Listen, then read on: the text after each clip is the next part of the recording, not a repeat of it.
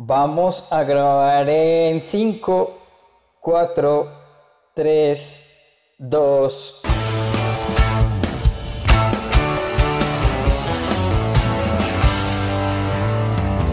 Buenos días, buenas tardes o buenas noches, cualquiera sea la hora que nos escuchan. Bienvenidos a la banda del cómic. Estamos de regreso, un poco eh, estuvimos afuera, pero arrancamos con toda con esta canción de Go All the Way de Raspberries que nos recuerda, como no, a Guardianes de la Galaxia 1. Pero para ponerle un toque especial a este programa, voy a saludar a mi compañero Carlos Mario Ríos, mejor conocido como Bob. Carlitos, es un placer volver a escucharnos eh, atravesando estas cordilleras colombianas. Eh, Carlitos desde Bogotá y yo desde Manizales. Habíamos prometido que en 15 días regresábamos y nos demoramos como tres meses en volver. Pero aquí estamos de nuevo, la banda ya está en el escenario, eh, los músicos están listos y la banda del cómic eh, por fin va de nuevo a empezar. Nos demoramos, pero vamos a hacer que valga la pena este regreso. Eh, nos dimos cuenta que nos escucharon en el primer programa sobre Spider-Man Homecoming. Muy contentos, así que les trajimos un tema que ha sonado bastante como Infinity War pero con Bob nos pusimos en la tarea de buscar, de averiguar para que este programa valga la pena, así que tenemos varias cosas por comentar, como cuáles, Bobcito. Antes, eh, usted comentó una cosa que me parecía importante no eh, dejarla desapercibida y es la gente que nos escuchó. Eh, hubo mucha gente también que le dio me gusta y eso pues para nosotros, para hacer el primer programa, fue muy importante. Así que gracias a esas personas que le dieron me gusta eh, y esperamos que este segundo programa eh, tenga la misma y, la mejor, y mejor acogida, digamos, que, que, el primero. Así que quería hacer una partecita de chiquitico sobre esa gente que, que le dio me gusta. Nos emocionaba mucho. Yo no sé si Carlitos también compartió esa misma sensación cada vez que veíamos que alguien le daba un corazoncito ahí, como que, ah, qué bien.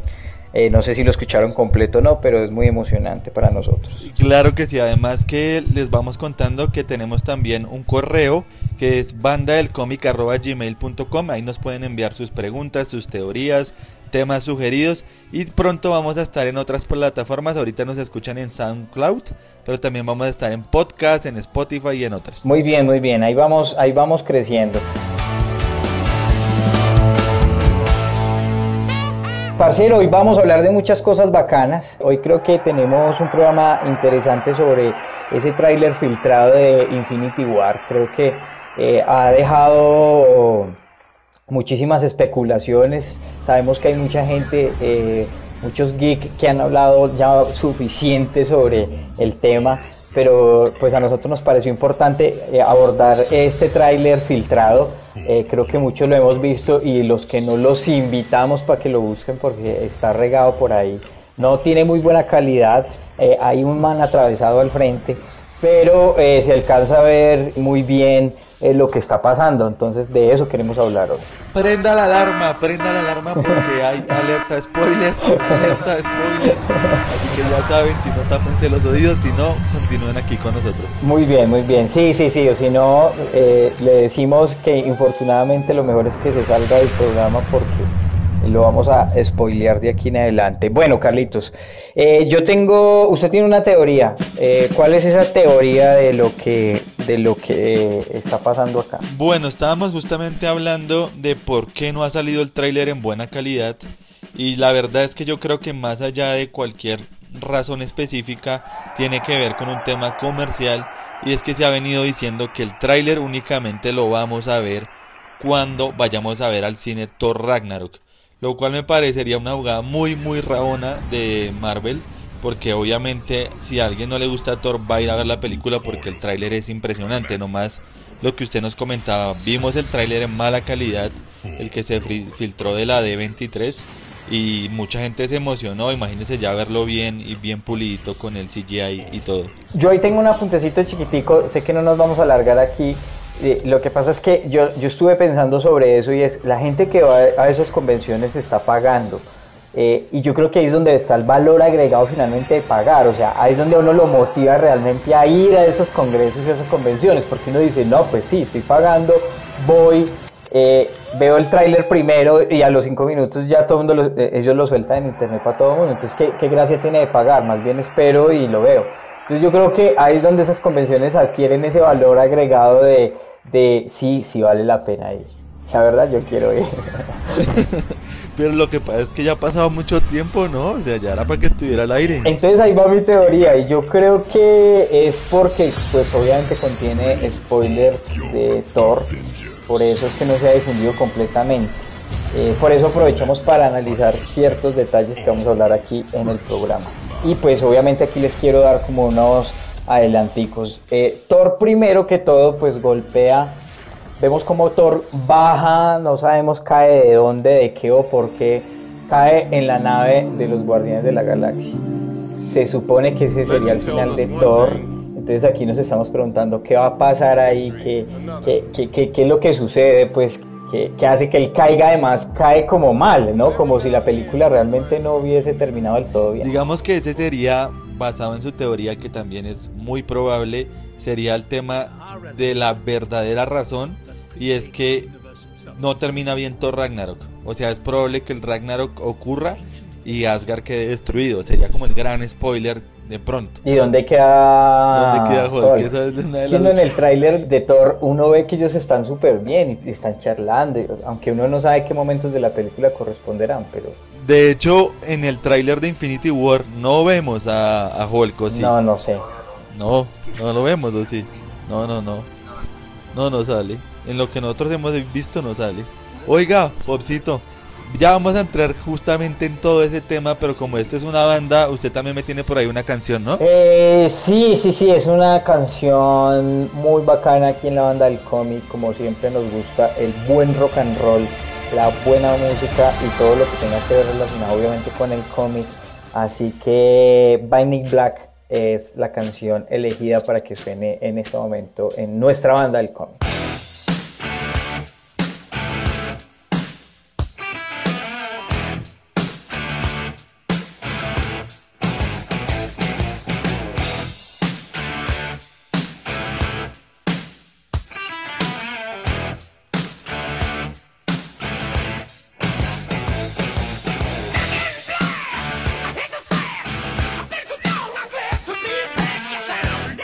Bueno, Opsito, gran, gran elección para, para esta banda del cómic. Yo creo que esa canción de ACDC siempre ha sido muy buena, pero los fanáticos geek que ahora la escuchamos es imposible no pensar en, Iron Man y en, y en Stark. Total, total. Es que, es que hay una cosa interesante con eso, y es que sabemos que el próximo año se cumplen 10 años de haber arrancado esta aventura de Marvel, con el inicio precisamente de la película de Iron Man. Hay, una, hay un dato ahí que, que es chévere y es que eh, eso fue en abril, creo que fue el 14 de abril que se estrenó esa película y dicen que hubiera sido interesante que hubiera coincidido eh, Avengers esa misma fecha como para celebrar esos 10 años pues como conmemorativos eh, por la misma época, pero pues va a ser ahí pegadito en mayo, entonces es interesante porque sí se cumplen 10 años y pues es Iron Man quien inicia toda esta vuelta, todo este viaje que nos lleva a, precisamente hablar de lo que estamos hablando ahora y es como ese final, ese posible final de o lo que va a pasar o lo que nos dejó ese tráiler también. Claro, y en el tráiler justamente también vemos a Loki con el Tesseractop, si no me equivoco. Así que es, es muy interesante lo que va a pasar porque muchos dicen que Loki va a terminar siendo parte del equipo de Thanos. ¿Será que sí? No se sabe si hace parte, porque es que una de las teorías justamente es que sí, pero que todo es una trampa como un infiltrado en el equipo de Thanos. Mm, sí, bueno, es que además él, tiene, él ya nos ha mostrado que tiene una doble personalidad. Eh, es como, como medio geminiano ahí, dos caras ahí. Eh, con esos cachos, o sea, a veces, eh, y lo vemos mucho en Thor, pues, pues porque él viene de ser un villano y aquí se une obviamente a a Thor en la película. Estamos hablando de, para que la gente no se nos pierda. Aquí me estoy refiriendo a la al tráiler de, Thor Ragnarok, ¿no? Pero pues para que la gente se ubique, no estoy hablando de las imágenes filtradas de Infinity War. Bobcito, muchos de los que nos escucharon obviamente eran fanáticos de Spider-Man. Hablemos un poquito de Spider-Man. Porque primero se ve que el sentido arácnido, que justamente lo hablamos en el programa anterior, como una crítica que no aparecía, va a aparecer en, Infinity War. Vemos que los pelitos se le paran a, a Peter Parker, o sea, es muy probable que, que ese sea el sentido de arácnido. Y también vemos la famosa y la que a usted le encantó, la Iron Spider. Uy, sí, sí, sí, sí, sí, sí. Eh, aunque hay que ser sinceros también con nuestros oyentes, los que no lo han visto y los que ya lo vieron saben que realmente la imagen no es muy clara, no está así como la quisiéramos ver, eh, pero sí nos hace deducir que es el, el, el, famoso traje. Eh, va a ser muy emocionante, pero yo creo que ahí teorizando sobre eso, Carlitos, así sea el Iron Spider no va a ser suficiente para combatir a Thanos, porque no sé si nos adelantamos mucho en eso, pero eh, hay muchas teorías acerca del final de esa película y obviamente pues sabemos que se está teorizando sobre la muerte de muchos personajes del grupo de Avengers. Y ahí hay un tema interesante rápido que quiero tocar y es el tema comercial del que usted hablaba. Y precisamente yo creo que sí se ha hablado mucho que va a haber posiblemente la muerte de, Iron Man o, del Capitán América.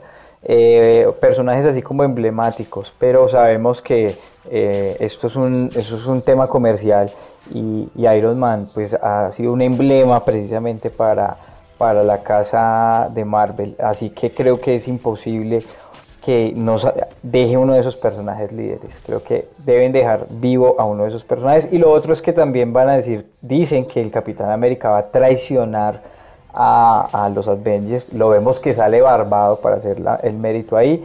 Así que pues eh, eran unos temitas ahí que quería tocar. Sí, yo creo y de hecho nuevamente alarma.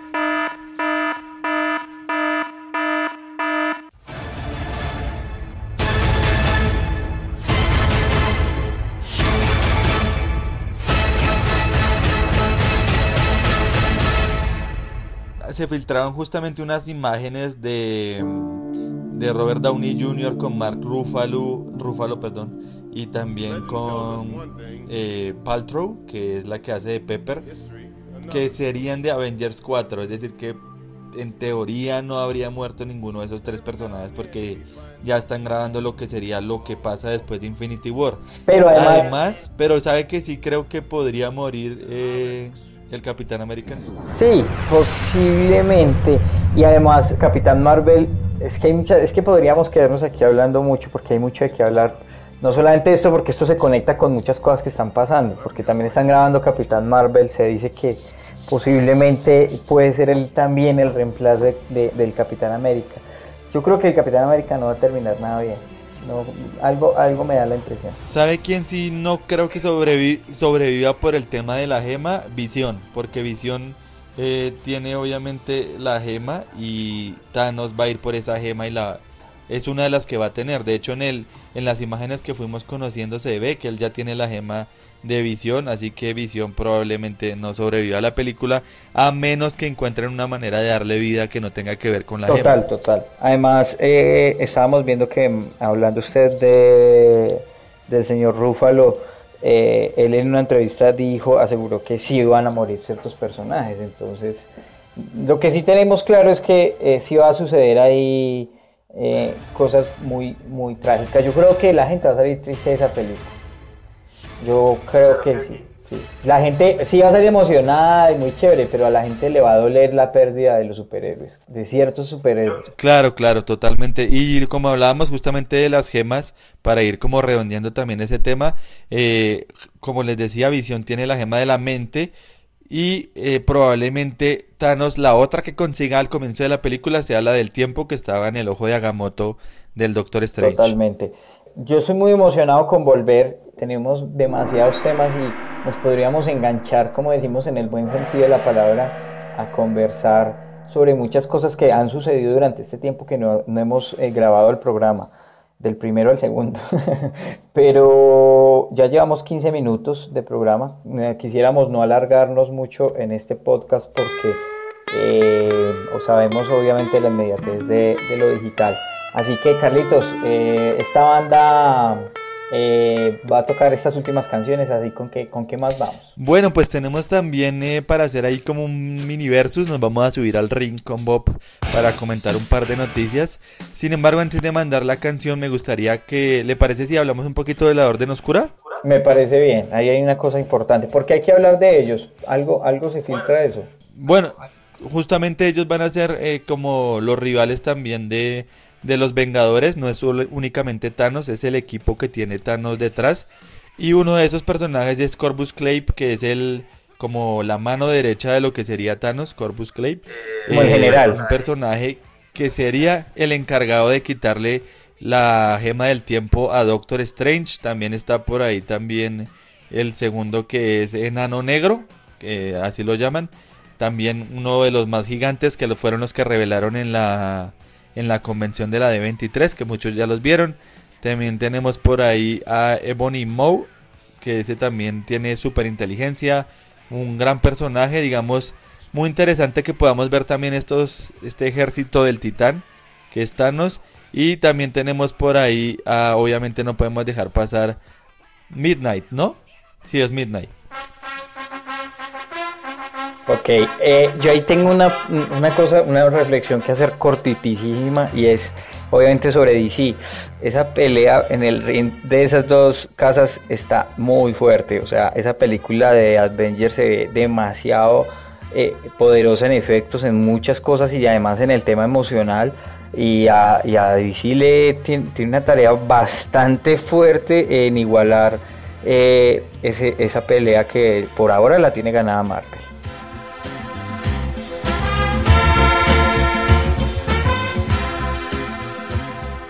Claro que sí, veremos cómo, cómo termina la Liga de la Justicia para saber si se empareja un poco esa, esa discusión. Entonces le decía Midnight, que es como la compañera de Corvus Glaive, y cerraríamos únicamente con... Ay, se me fue ahora Super Gigante ya, que es la última, que es la que maneja el tema de la telepatía y todo. Entonces ya sabemos, este es el equipo de Thanos, hemos hablado un poquito de las teorías, pero hay una cosa que vamos a tocar en el próximo programa. ¿Cuál es, Boquito? Sí, ahí hay, eh, conocimos, se supone que un guion disque filtrado del final de esa película. Fue muy curioso porque cuando se lo mostré a Carlitos, él me dijo, no quiero ver eso. Ese sí es un spoiler rojo, naranja, amarillo, verde, un arcoiris de spoiler. Pero le dije que era interesante que lo viera y lo vio y discutimos, así que eh, queremos compartirles ese final, supuesto final de, de Avengers y, y, conversar un poco acerca de Entonces ya saben, la invitación está hecha para el próximo programa, pero no se vayan porque el programa no termina acá. Arranca esta sección, este ring entre Bob y yo con algunas de las noticias geek de la semana. Así que vamos con esta canción y ya volvemos.